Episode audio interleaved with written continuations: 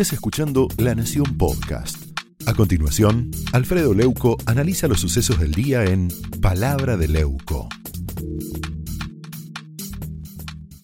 La verdad, yo valoro muchísimo la política, ¿eh? creo mucho en la política, porque creo que no hay otra manera de extirpar las injusticias de una sociedad.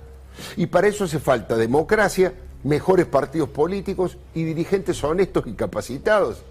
Pero hay venenos de la política que no soporto. Digo, malversaciones que fomentan que tanta gente diga que la política es sucia. Estoy hablando de los ladrones de Estado, de los autoritarios que siempre buscan culpables y enemigos. Esa gente degrada la política, degrada las instituciones republicanas y la va erosionando desde adentro. Pero hay otra situación que me, resulta directamente incomprensible y repugnante.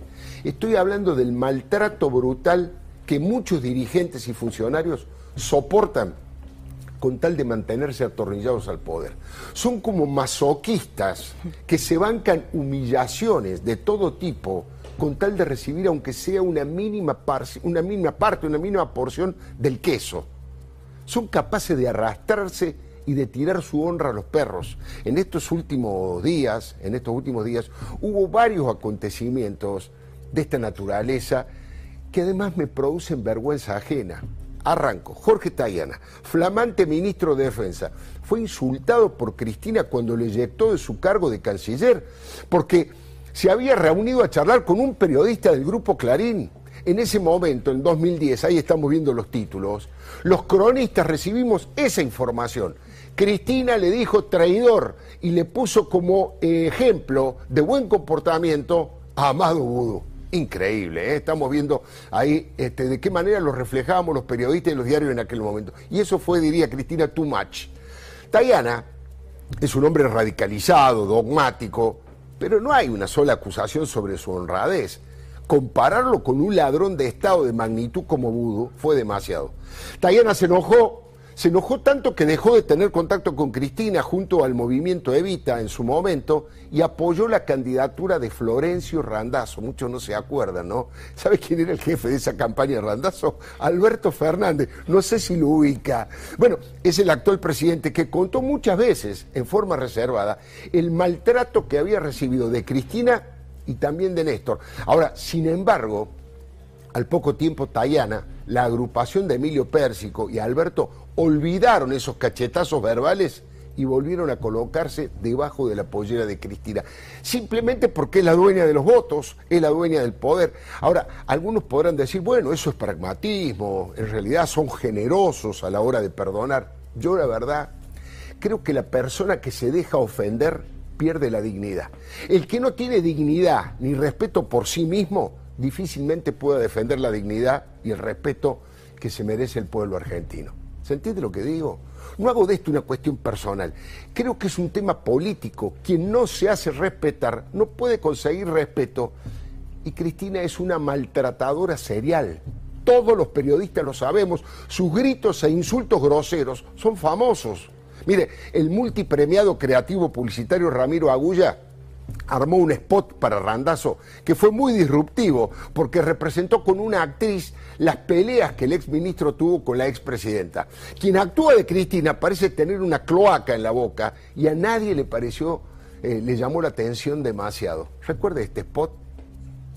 Dime, Florencio, estuve pensando, vas para gobernador y no a las paso como presidente. No, no, no. Cristina, yo iba a competir en las pasos para presidente. Ya lo habíamos conversado. Yo cumplo, vos cumplís. Florencio, hacer lo que yo digo es cumplir. La puta madre. Cristina, me diste tu palabra. Me importa un culo la palabra. Si vas como gobernador ganás. Pero a mí sí me importa la palabra. Yo cumplo. Por eso yo puedo ser presidente y Daniel no. Siempre supe que lo eras uno de los nuestros. Me recontra con todos y la puta madre que. Cristina, no te entiendo con tantos pi, pi, pi. Te dijo que no a Cristina. Te dijo que sí a vos. No todos son lo mismo. Florencio hace bien. Mire, son muy conocidos, muy conocidos, algunos lo tienen como ringtone en su teléfono, en el celular, la cantidad de veces que Cristina agravió a Oscar Palrilli, llamándolo claramente, disculpen ustedes, pelotudo. El senador sigue siendo su principal dirigente en el Instituto Patria, un operador todoterreno, casi un mayordomo. Recuerde esto porque son cosas inolvidables de la política argentina. A quien uno, si uno es llamado pelotudo, ¿realmente puede seguir trabajando con esa persona? ¿Qué decía Cristina? Este, número de expediente y, ya- y tiene que estar el número. Tendría que haberlo hecho solo, sin que yo te lo diga, Oscar. Bueno, yo estaba no esperando para... que dejar Bueno, de crecer nada. Bueno, ese listo. número de expediente no importa, ya está iniciado, Oscar. Es un problema de la IGJ si no te lo dan. Sí, es un ese me trámite, lo que demora el trámite. pelotudo. En serio, me calienta mucho que seas un pelotudo. Chao, hasta luego. Hasta luego, Oscar, me calienta mucho que seas. Bueno, hay baldones de este tipo que son más útiles, es decir, de gente que se va de al lado de Cristina, pero que regresa por conveniencia. Desde el movimiento Evita, al que Cristina llamó hijos de tal por cual, no lo quiero repetir, Daniel Arroyo, Felipe Solá, que después de haberse alejado en su momento de su gobierno, de la mano de Massa y de Alberto Fernández, ayudaron todos ellos a que volviera al poder Cristina como vicepresidenta y como jefa del jefe del Estado. Y ella los había injuriado. En voz baja, Pérsico, desde aquel momento, dice que su único jefe es el Papa Francisco. Felipe es Felipe, decía en sus tiempos el propio Néstor. Se reía cuando Berbisky lo llamaba Felipe solo. Otro caso incomprensible es el de Gustavo Vélez. Nadie lo acusó de corrupción, es verdad. Es un hombre de fe muy allegado al Papa Francisco. Ahora los Kirchner lo persiguieron tanto que lo obligaron a irse del país. Llamaban a las empresas privadas para amenazarlos con represalias si le daban trabajo a Vélez. ¿Qué pecado había cometido? Bueno, mostró una foto de Stiuso por televisión. Era el jefe de inteligencia preferido, ahí lo vemos. Preferido de los Kirchner, hasta que la tortilla se dio vuelta y pasó a ser un enemigo diabólico. ¿eh? Realmente increíble. Eso fue lo que pasó con Estiuso en el programa de Mariano Grondona. Hasta Alberto denunció en su momento que los topos de Cristina lo espiaban y lo seguían. ¿Cómo puede verse? No hay un solo caso. Son varios los que repiten el mismo esquema, se enojan y se van del lado de Cristina, pero vuelven vencidos a la casita de Cristina. Esa medicina amarga acaba de probarla Agustín Rossi.